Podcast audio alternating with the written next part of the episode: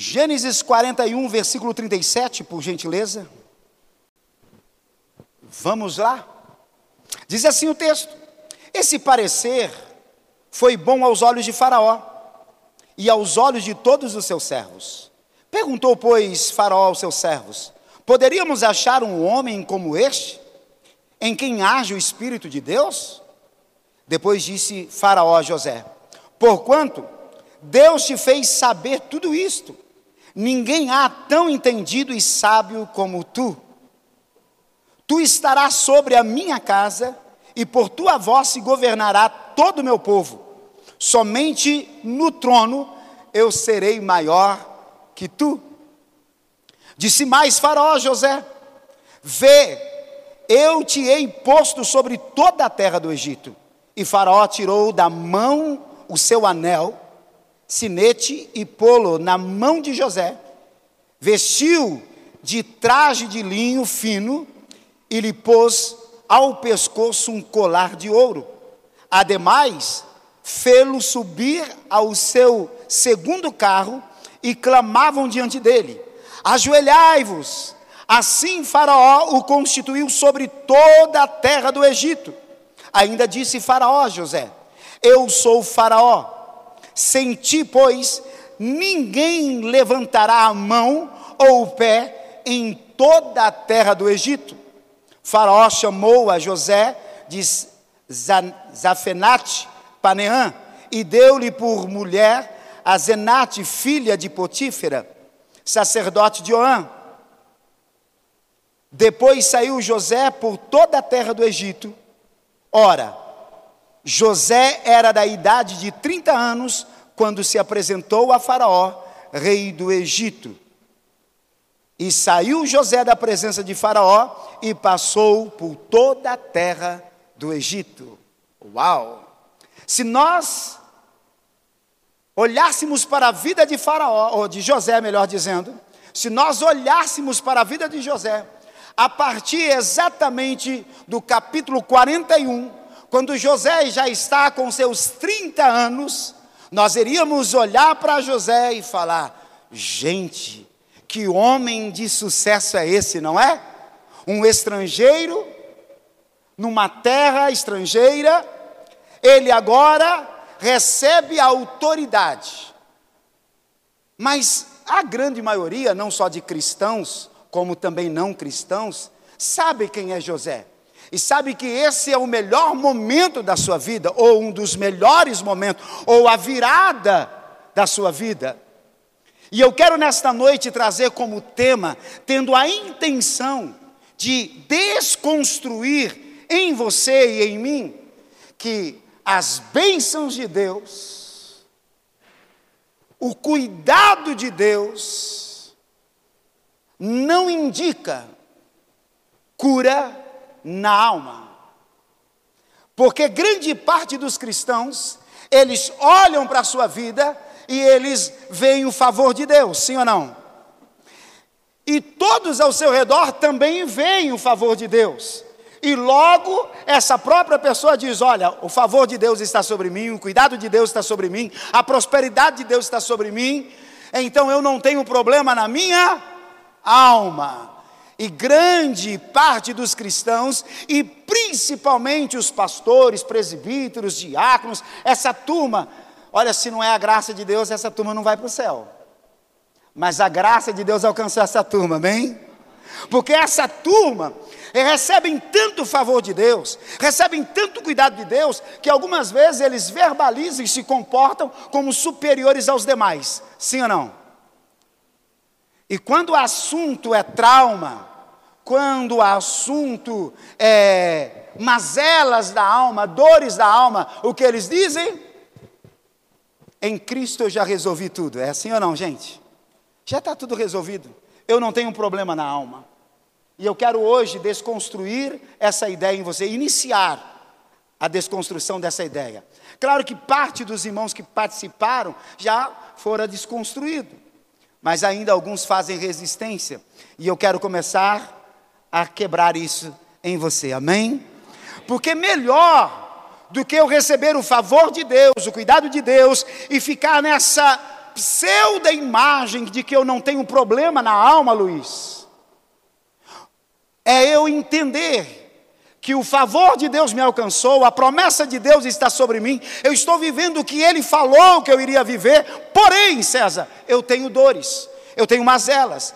Alguma, em algumas áreas eu estou, na verdade, em ruínas, estou debaixo de alguns escombros que sozinho não sou capaz de sair, mas eu logo nego a existência dessa situação para que as pessoas não possam me ver fraco, me ver fragilizados. E então logo eu pontuo, logo trago à tona tudo quanto eu tenho vivido em Deus. E a maioria dos cristãos não contam fracassos, tropeços. O que eles contam? O que os crentes gostam de contar? Uau! José, e eu não vou me ater tanto à história de José, porque a maioria das pessoas conhecem, mas eu quero também desconstruir esse negócio de que muito do que aconteceu na sua vida é porque Deus quis ou porque o diabo te feriu. Quero desconstruir também isso em você. Mas eu não vou ter tempo para nós trabalharmos tudo isso. Mas algumas coisas que eu vou falar, eu acredito que vai de encontro à sua necessidade, vai de encontro à sua estrutura, e eu, a minha oração é Espírito Santo, quebre toda a estrutura que é preciso ser quebrada. Amém, gente? Fiquem comigo, por favor, permaneçam aqui. Vamos lá. Primeiro, não fora a propósito de Deus que José fosse o filho paparicado, o filhinho do papai. Não foi a propósito de Deus isso. Não foi o diabo que fez Jacó olhar para José e dizer: Ah, meu filhinho, esse é o mais querido. Na verdade, o comportamento de Jacó ocorre porque José é o caçula. E José vem quando Jacó está já na sua melhor idade. Então, isso é um comportamento social. E eu posso dizer isso, não com tanta propriedade, mas exemplo, nós tivemos o Tiago. Então o Tiago, eu tinha imaturidade. Então eu não dei o tempo que o Tiago precisava, eu não dei a qualidade de tempo que o Tiago precisava, eu não manifestei maturidade porque me faltava.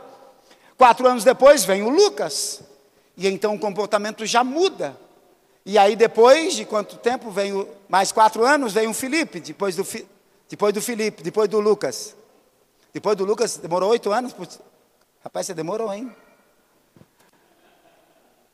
Então Felipe vem depois de oito anos do Lucas. A minha cabeça já é uma outra cabeça. As minhas experiências são outras, a da Luciana.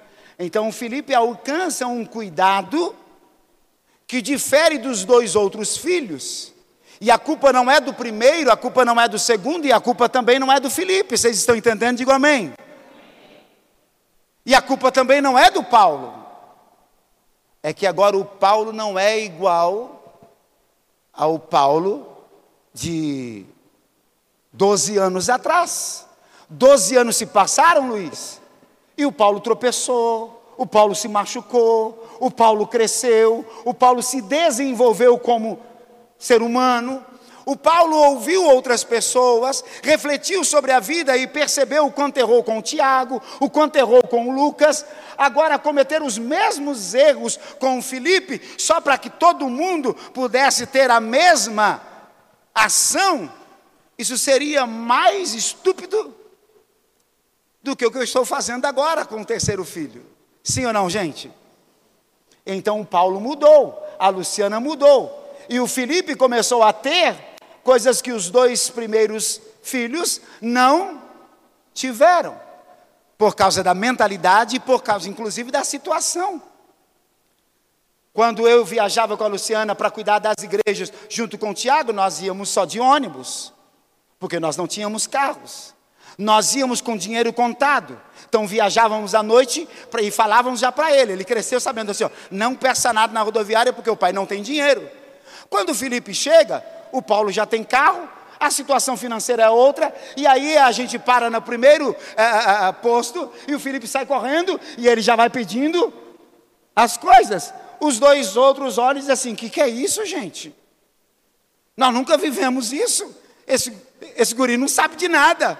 Na verdade, ele sabe das coisas, e os outros que não estavam sabendo que Deus já estava nos dando uma outra fase, um outro momento. Vocês estão aí? José nasce exatamente nesse cenário, e Jacó o paparica, mas de uma maneira tão exagerada que isso causa ciúme nos irmãos, e os irmãos não querem José por perto.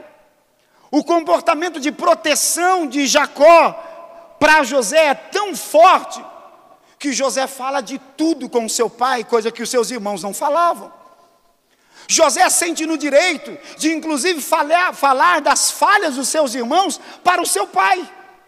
E a conversa de José com Jacó é tão íntima, tão profunda, que as palavras de José eram verdades absolutas para Jacó. E por causa dessa entrega dos detalhes do dia a dia dos seus irmãos, Jacó estabelecia punição aos seus irmãos. E esse comportamento de José fez os irmãos não só quererem ele longe, mas criaram pensamentos negativos, sentimentos ruins, a ponto de desejar o que? A morte. O problema não está em Deus, o problema não está no diabo, o problema está numa família disfuncional. O problema está onde, gente? Famílias disfuncionais vão ter comportamento não funcional. Tendo comportamento não funcional, o filho aprende o comportamento social a partir do útero da sociedade, que é a sua casa. E então os irmãos, e eu não vou me ater aí porque vamos adiantar, os irmãos pegam e você conhece, e eles rejeitam. José se sentia bem sendo rejeitado pelos seus irmãos? Não. José sempre se sentia bem perto do seu pai, Jacó. Mas quando seu pai não estava, os seus irmãos rejeitavam. Agora José é vendido, você conhece a história. Eu fico imaginando, eu gostaria que você imaginasse. Os irmãos jogando José numa cisterna, num buraco, e a conversa lá em cima, e ele ouvia lá embaixo, está aí dizendo: vamos matar. E Simeão falava: não vamos matar nosso irmão, ele é inocente, nós não podemos fazer isso, mas nós não podemos ficar com esse cara, esse cara entrega a gente, acaba com a nossa vida, porque quando nós não temos a imagem correta do nosso Deus, nós perdemos a imagem correta do nosso pai terreno, nós perdemos a nossa imagem, nós perdemos a imagem da família. Quantas pessoas amam seus familiares, mas não conseguem suportá-los? Está chegando aí dias para o Natal e você já está ansioso porque você deseja estar, mas sabe que vai ter conflitos. Ninguém é inteligente ou maduro o suficiente ou curado o suficiente para estarem juntos e se alegrarem. A alegria da família é um tempo curtíssimo, porque logo depois os conflitos fazem, vêm e se e permanecem e trazem transtornos terríveis. José está ouvindo seus irmãos dizendo: Nós vamos matá-lo. De repente, vem uma caravana e alguém diz: Vamos vendê-lo. E então José é vendido. Ele sente abandono, desprezo, sem valor, e ele chega no Egito. E aí você sabe da história. E ele vai trabalhar na casa de Potifar e Deus o prospera. Mas alguém, a mulher de Potifar, quer seduzi-lo e ele foge da sedução, mas mesmo assim ele é punido. Mas deixa eu lhe falar algo, para eu ir para a segunda parte, nós terminarmos e nós orarmos juntos. O tema da mensagem é: guarde isso. As bênçãos de Deus, a provisão de Deus, o favor de Deus não são indicativos de que você está curado na sua alma. E deixa eu lhe falar, é só a cura na alma que vai desencadear ou abrir o fluxo da bênção geracional. Não são os favores de Deus na sua vida que abençoam a sua geração, mas é a cura de Deus na sua alma que vai tocar a sua geração. Esse é o tema. Eu quero ser abençoado e me alegrar porque as bênçãos do Senhor me alcançou, ou eu quero ser curado na alma, para que as bênçãos que me, que me alcançaram possam alcançar as minhas gerações. O que você deseja? Quem deseja só ser abençoado, levante a mão. Eu vou baixar a minha que eu não quero. Agora, quantos querem ser curados para abençoar a próxima geração? Então não construa essa pseudo-imagem.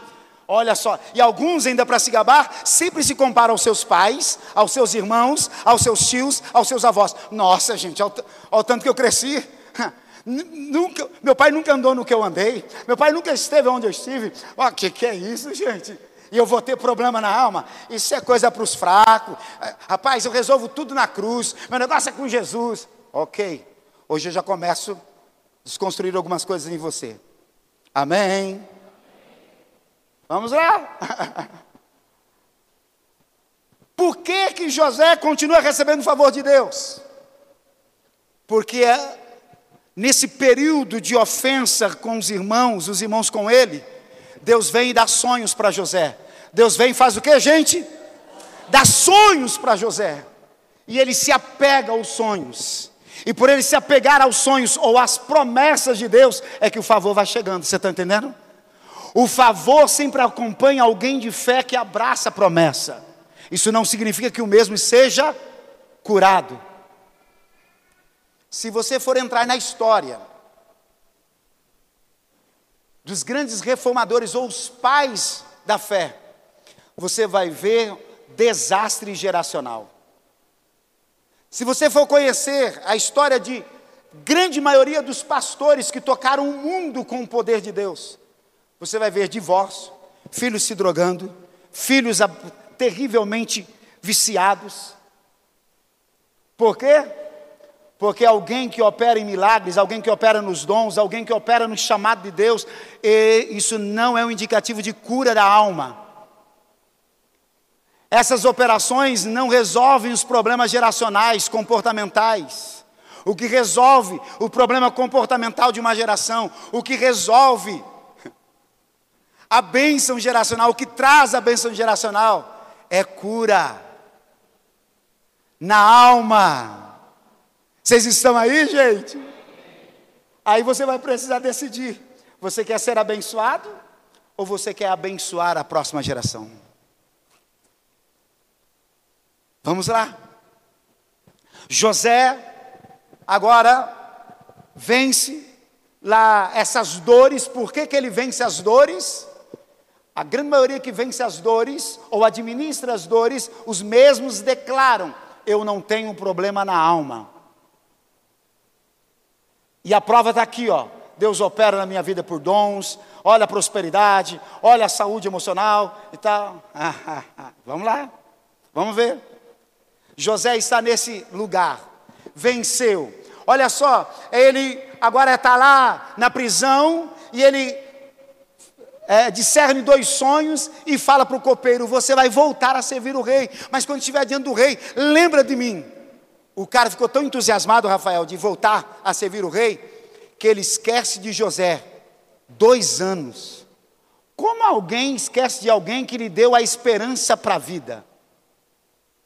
É muita ingratidão, sim ou não, gente? Você está levado à morte. Você tem um sonho. O camarada discerne o sonho e diz assim: Você vai voltar a servir o rei. Agora, quando você estiver lá, por favor, lembra de mim. Cara volta para lá, Danilo, tão entusiasmado, que esquece do camarada que discerniu o sonho. Mas aí o rei tem um sonho. Os magos, os sábios do Egito, ninguém consegue interpretar. Aí o que, que Deus faz? O copeiro, lembra de José lá. Faraó tem um jovem lá que eu estou aqui. Aí ele contou toda a história. E então logo chamou José. Uma das coisas extraordinárias que José mostra é que ele está disposto, ele se apega tanto à promessa de Deus que parece estar curado, porque ele não se apega a nenhuma dor da ingratidão. Quando vieram chamar ele, ele poderia falar agora e começar a reclamar. Não, ele logo entende que é o momento de Deus e ele, e o texto fala que ele se barbeou. De maneira cultural, José está estabelecendo: eu vou estar no padrão do Egito. O Egito, os nobres não usam barbas. Então eu vou rapar a barba. Quando a gente não compreende o protocolo do ambiente, não adianta chegar com unção, não adianta chegar com a palavra de Deus, você precisa aprender o protocolo do ambiente. Pessoas pelas quais não respeita o protocolo do ambiente, eles irão sofrer e toda a promessa de Deus sobre a vida dele não serão alcançadas. Tem muita gente morrendo sem viver as promessas, porque os mesmos sempre ignoram o protocolo do ambiente. Mas eu não vou me ater aí, vamos lá. Então José faz a barba, toma banho, coloca as vestes novas e vai. Lá na adolescência, no período onde os irmãos abandonam ele, tiram as vestes dele. Depois rasgam as vestes dele, matam um carneiro e joga sangue para falar para o pai que um animal feroz o matou. Agora ele está chegando no palácio, ele discerne o sonho do rei. O rei diz: Nossa, não há ninguém no Egito que tenha o Espírito de Deus como você. Ter o Espírito de Deus não significa que está curado. Porque Faraó olha para José e diz: Ninguém no Egito tem o Espírito de Deus como você tem. Ter o Espírito de Deus não significa que você está curado. Guarde isso, gente. Isso são chaves para mudar a sua vida. faraó mostra para José que ele tem o Espírito de Deus, ele discerne as coisas. Lá no passado, os irmãos tiraram a túnica, rasgaram a túnica. Agora Deus está usando quem para dar uma túnica de linho fino para ele? O rei dessa nação. Quando alguém se apega ao propósito, ainda que tenha dores, mazelas, quando alguém se apega ao propósito, Deus vai cumprir toda a palavra estabelecida para aquele indivíduo. Amém, gente? E então o rei coloca a capa sobre ele, e então ele está lá, todo poderoso. E a gente olhando assim, parece ou não parece que um cara curado? Sim ou não, gente? Sim ou não, gente? Quantas pessoas você tem olhado e diz assim: Nossa, gente, eu queria ser igual Fulano. Cara, olha que cara curado, olha que pessoa extraordinária. Mas será que você, sentando com ele, ele é tudo aquilo mesmo? Vamos lá. Eu agora vou mostrar para vocês que José ainda não estava curado. Gênesis capítulo 41, versículo 50, por favor. Gênesis capítulo 41, versículo 50, por favor.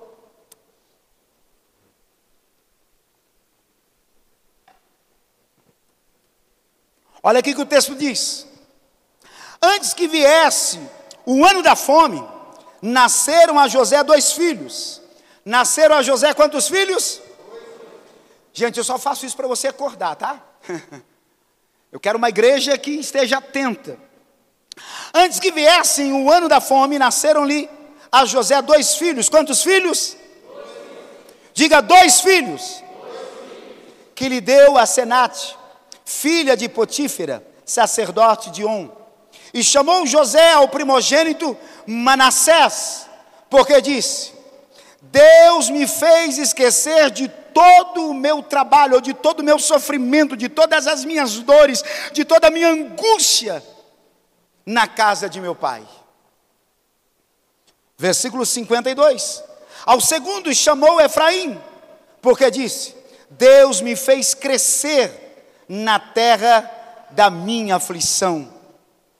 Acabaram-se então os sete anos de fartura que houve na terra do Egito. Você percebe que Deus no período da prosperidade de José, Deus lhe dá dois filhos. Deus lhe deu quantos filhos? Amém.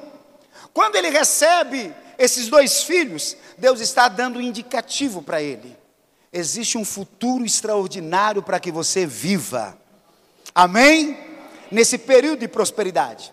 Mas quantas pessoas que por chegar aqui, eu sou agora a maior autoridade, recebo honra, agora tenho dois filhos, e aí ele verbaliza aquilo que a grande maioria dos cristãos também diz. Gente, é só olhar para a minha vida, eu não tenho um problema na alma, eu não tenho mazela nenhuma.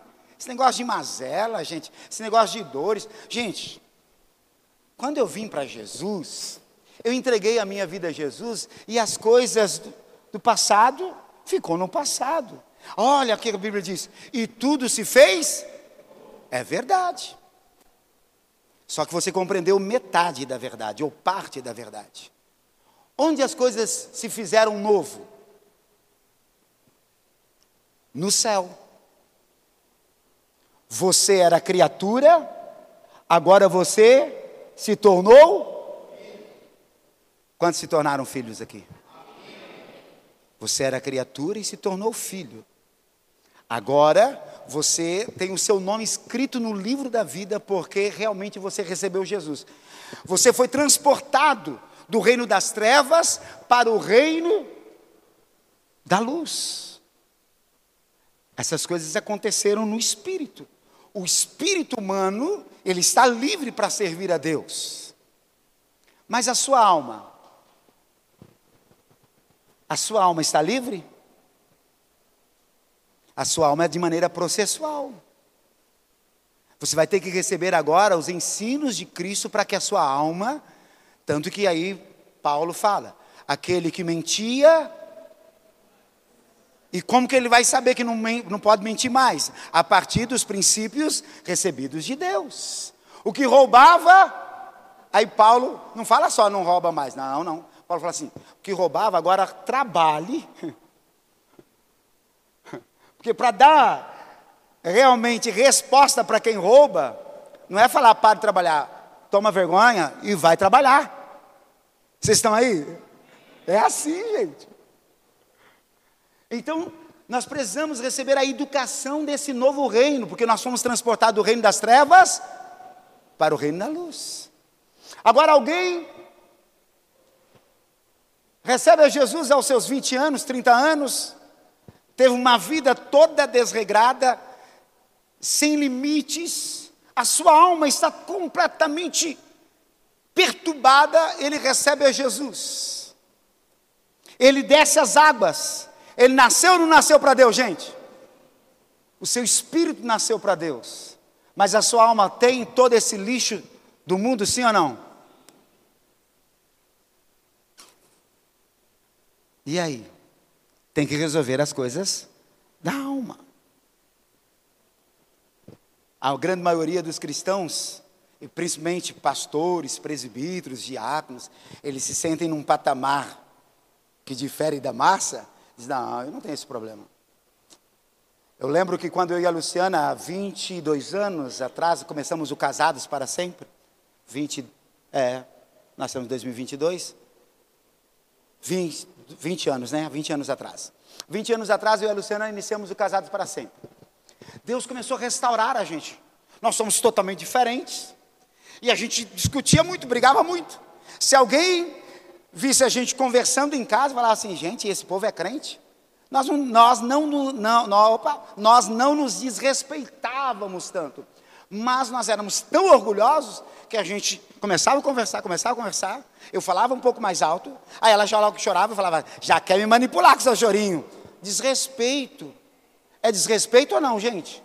Eu estou desrespeitando a dor de alguém que eu amo, que me ama, e eu mesmo provoquei essa dor e não tenho respeito nenhum por ela. E eu era o pastor, gente. Ungidão. Aí eu entro no casados. Aí no casados eu entendo que isso é um desrespeito. E aí, no segundo ano do casados, eu trago para os pastores, gente, nós estamos fazendo casados, gente, é extraordinário e tal. um pastor mais santo do que eu, e era difícil, mas eu encontrei um, pegou na mão da esposa, tomou a nossa frente e falou assim: Eu e ela, quando nós estamos com um problema, nós entramos na igreja e vamos orar em línguas estranhas. Não é amor? A irmã, amém. Quatro anos depois, estava enfrentando um divórcio. Vocês estão aí? Só estou dando um exemplo de muitos outros que rejeitaram essa cultura bíblica de trazermos os valores de Deus para a nossa alma. Arrancarmos o lixo que a terra nos trouxe e trazemos os tesouros do reino de Deus para as nossas emoções. Vocês estão aí, gente? Entenda isso. José aqui fez com a grande maioria. Ah, agora Deus me deu Manassés. Então Deus me faz esquecer de todo o meu passado, de toda a dor que eu enfrentei na casa do meu pai. Estou resolvido. Deus me sarou. Uau, que coisa linda. E aí depois vem então Efraim. Ah, Deus me faz prosperar na terra da aflição. Uau, pastora Grazi, que cara resolvido. Vamos lá para nós irmos terminar? Abra sua Bíblia no capítulo 42 de Gênesis.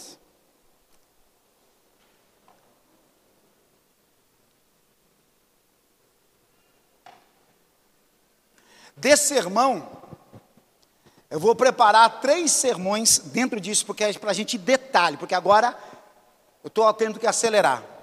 Para a gente fazer uma série de sermão para nós desconstruirmos essa imagem de que se eu recebo o favor de Deus, se eu estou melhor do que os meus pais, se as coisas aparentemente estão resolvidas, pronto, não tem problema na alma. Porque o cuidado de Deus, a provisão de Deus sobre a sua vida, é porque liberou uma promessa e você abraçou a promessa, você vai viver todo esse cuidado. Agora, isso não liberta a sua geração. Vocês estão entendendo, gente? É só a cura da alma que vai libertar e mudar o comportamento da sua geração. Vamos lá. Olha só. Ora, Jacó soube que havia trigo no Egito e disse a seus filhos: Por que estáis olhando uns para os outros? Disse mais: Tenho ouvido que há trigo no Egito. Descei até lá e lá comprai para nós, a fim de que vivamos e, e, e não morramos. E então desceram os dez irmãos de José para comprarem trigo no Egito. Mas a Benjamim, irmão de José, não enviou Jacó com os seus irmãos, pois disse: para que porventura não lhe suceda algum desastre. Olha só. Passou-se no mínimo 17 anos. Quantos anos? Mas Jacó continua com a dor de, da perda. Jacó tem medo de perder. José está tudo resolvido, tal, tá não está, gente? Mas a sua, a sua família de origem está despedaçada. O seu pai está carregando luto. O luto. E ele está acreditando que é ele que tem o poder de dar vida, é ele que tem o poder de sustentar a vida dos seus filhos. Porque quando ele permitiu o seu filho ir, o seu filho não voltou. E aí, onde está Deus que não devolveu meu filho? A fome chega. 17 anos se passaram.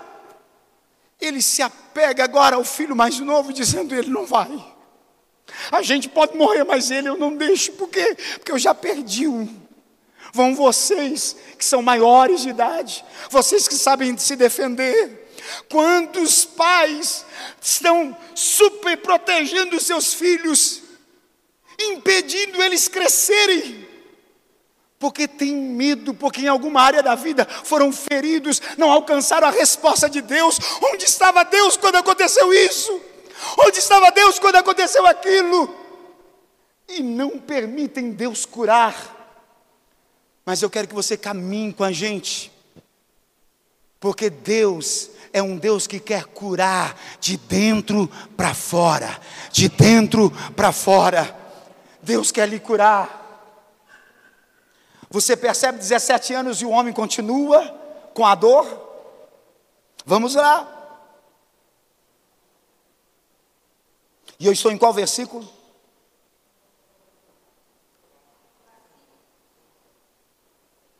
Cinco. Assim, entre os que iam lá, foram os filhos de Israel para comprar, porque havia fome na terra de Canaã. José era governador da terra, era ele quem vendia a todo o povo da terra. E vindo os irmãos de José, prostraram-se diante dele, com o rosto em terra. Você lembra do sonho? Eles se prostram. Deus está cumprindo a promessa. Parece que tudo está resolvido com José. Mas vamos ver. José, vendo seus irmãos, reconheceu-os, mas portou-se como estranho para com eles. Presta atenção. Alguém que conhece uma outra pessoa e se comporta como estranho, essa pessoa tem algum problema, sim ou não, gente? Hã? Gente, isso é óbvio. Qualquer pessoa que conhece uma outra pessoa e encontra e logo mostra que não não reconheceu, o que, que ele está mostrando? Eu tenho um problema relacional aí. Tem ou não tem, gente? Gente, eu falo assim: não dá para entender como as pessoas não aprendem com o óbvio. Se você não aprende com o óbvio, fica difícil. Olha só. E José, vendo seus irmãos, ah, tá, se comportou como estranho para com eles. Falou-lhes, olha só, falou-lhes asperamente.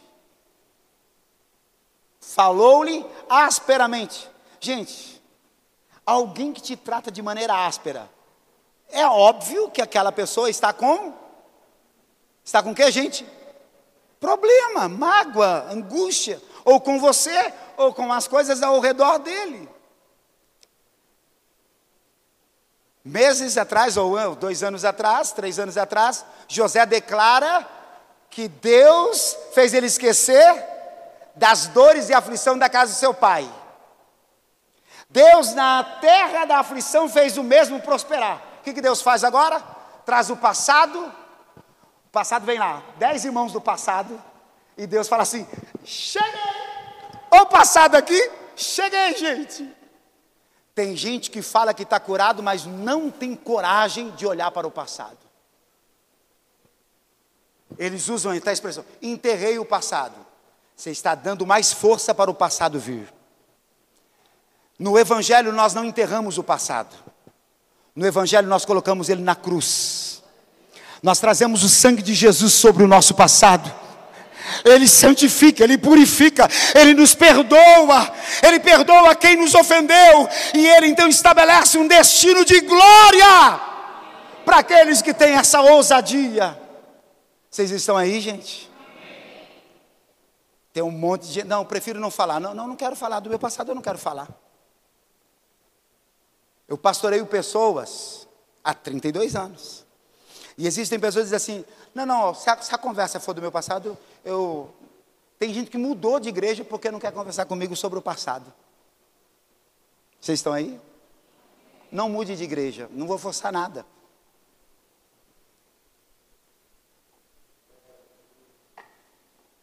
Mas a minha intenção é que você saia daqui hoje pensando assim: o que, que eu quero para a minha vida? Eu quero ser abençoado, próspero, alcançar as promessas de Deus, ou eu quero viver exatamente tudo isso, mas ser tão curado que eu possa resolver as questões na minha família de origem e em todos os meus filhos e meus netos. O que eu quero? Eu sou um abençoador de gerações ou eu me preocupo comigo mesmo? Vocês estão entendendo? Digo amém. Essa é a questão. Vamos lá.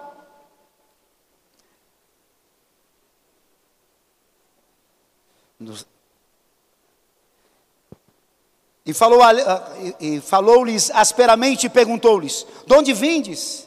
Respondeu eles: Da terra de Canaã, para comprarmos mantimento. José, pois, reconheceu seus irmãos, mas eles não o reconheceram. Lembrou-se então José dos sonhos que tivera a respeito deles e disse-lhes: Vós sois espias e viestes para ver a nudez da terra. E responderam eles: Não, senhor meu, mas teus servos vieram para comprar mantimento. Nós somos todos filhos de um mesmo homem, somos homens de retidão. Os teus servos não são espias, replicou-lhes: Não. Antes viestes para ver a nudez da terra. Mas eles disseram: Nós, teus servos, somos doze irmãos, filhos de um homem da terra de Canaã. O mais novo está hoje com nosso pai, e outro já não existe. Respondeu-lhe José: É assim como vocês disse, sois espias. Nisto sereis provados. Pela vida de Faraó não saireis daqui a menos que venha para cá vosso irmão mais novo. Enviai um dentre vós, que traga o vosso irmão. E aí eu não vou ler tudo, mas gostaria muito que você lesse. Porque aí José prende na frente de todos eles um irmão e diz assim: agora vão e traga o seu irmão mais novo. E eles foram. José pegou, deu para eles tudo que eles vieram buscar e pegou sobre o, o, o pacote de um irmão lá e colocou o dinheiro que ele pagou. No meio do caminho, eles pararam numa hospedaria e o rapaz foi pegar alimento para dar para os animais e viu todo o dinheiro que ele teria que ter pago, está ali. E ele fala para os irmãos, os irmãos ficam apavorados.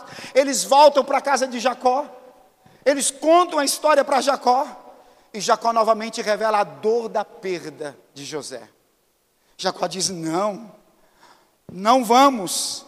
E eles ficam ali mais ou menos de dois a três meses comendo toda aquela comida que eles foram comprar. E Jacó diz assim: Eu não vou deixar meu filho ir, eu não vou deixar meu filho ir. Quando acaba, William, todo o alimento, Jacó então diz: Eu vou deixar meu filho ir, porque senão nós vamos morrer. E então liberam e eles voltam para lá.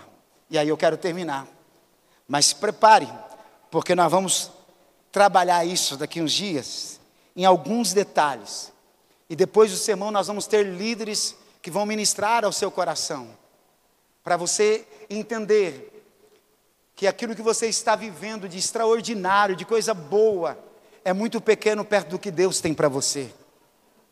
Mas muito melhor do que você viver o que você está vivendo, é você deixar um legado de libertação espiritual e emocional para a sua geração.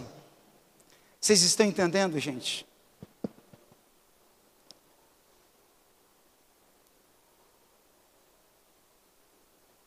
Capítulo 45.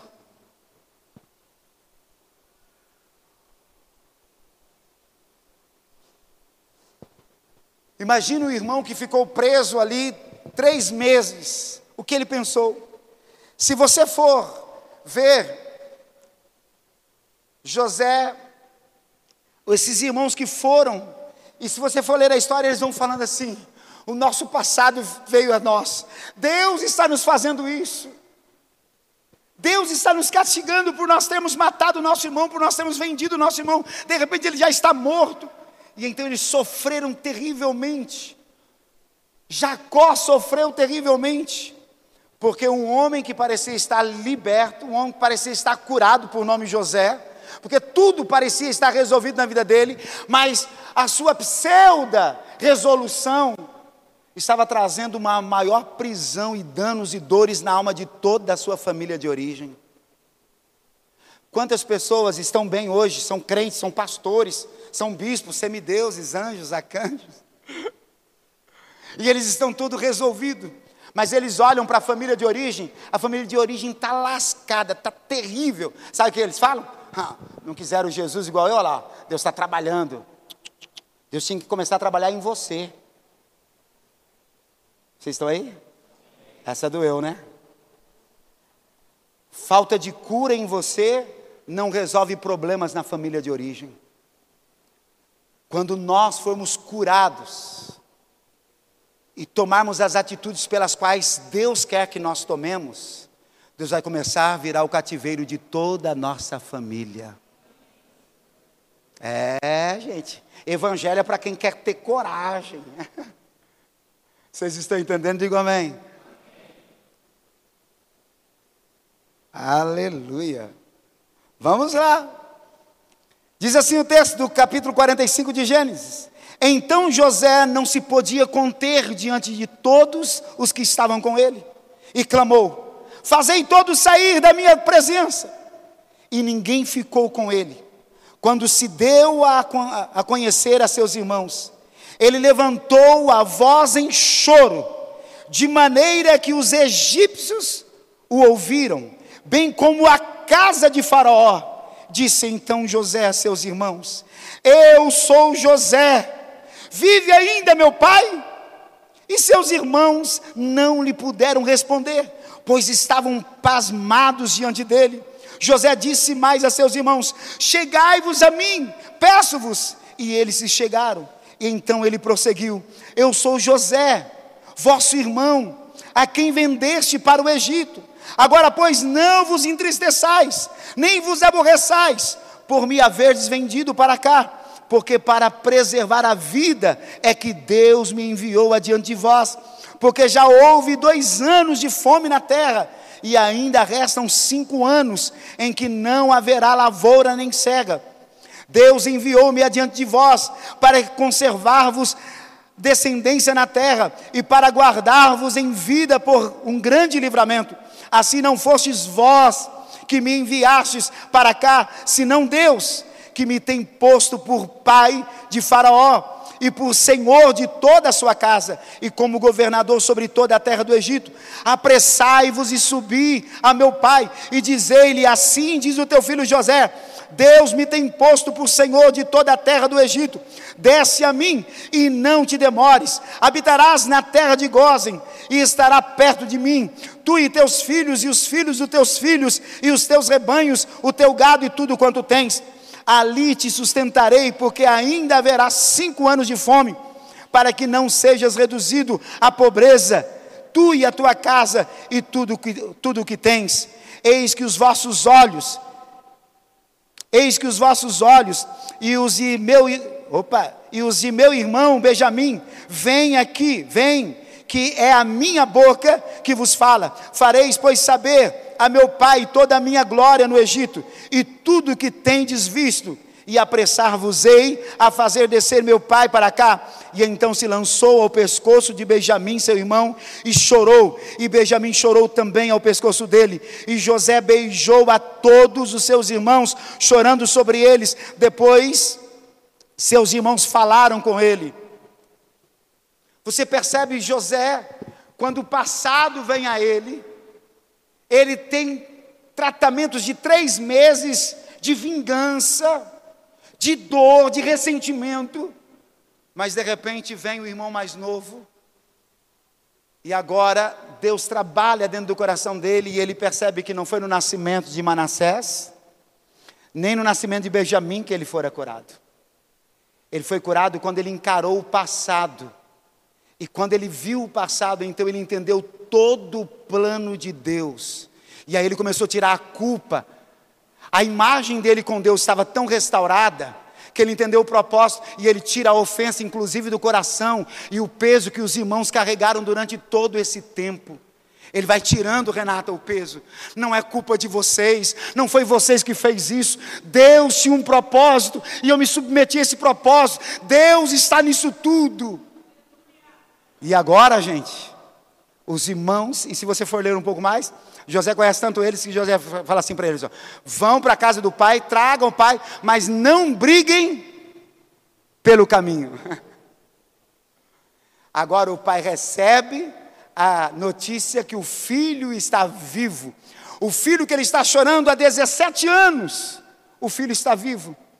E José vem com toda, Jacó vem com toda a sua casa, e agora sim, por causa da cura de José, quem está bem? Jacó, os seus irmãos, as suas cunhadas, os seus sobrinhos e toda a próxima geração, todos estão abençoados. Não é a sua bênção, não é a sua condição espiritual que estabelece o favor de Deus sobre a sua família, é a sua condição de cura nas suas emoções. Fique em pé, por gentileza.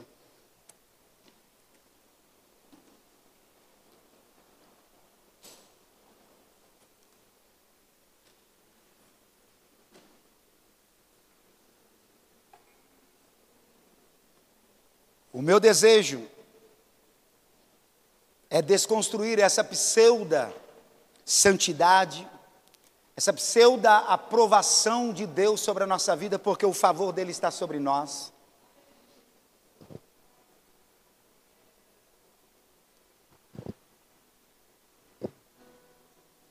Eu conheço alguns pastores, eu não vou falar o nome deles, mas um pastor, que ele alcançou mais de 120 nações. Em 99, eu estava morando no São Conrado, que dá mais de 15 quilômetros de São Conrado, no Glaucio Rocha.